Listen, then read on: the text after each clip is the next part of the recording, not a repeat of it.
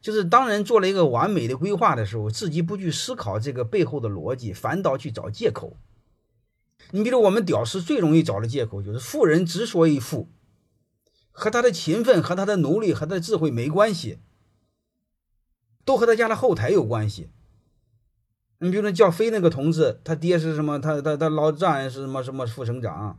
叫石那个同事，他老丈人又什么省长？嗯，包括比尔盖茨他妈是 IBM 董事。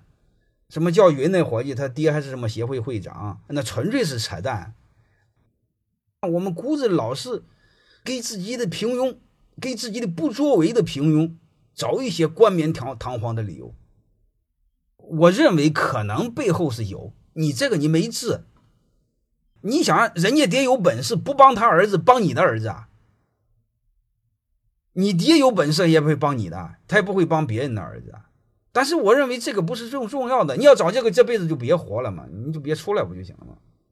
我个人的人生的理念就一个，自我奋斗，像人一样活着。